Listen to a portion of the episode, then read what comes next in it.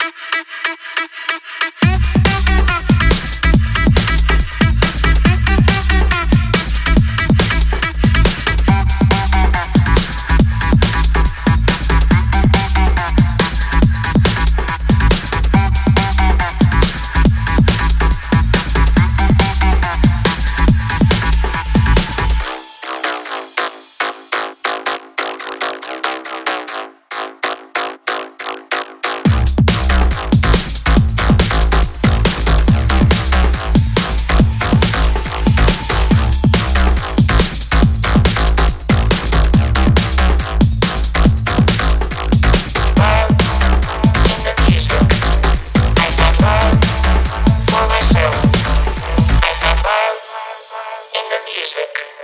I found love for myself. I found love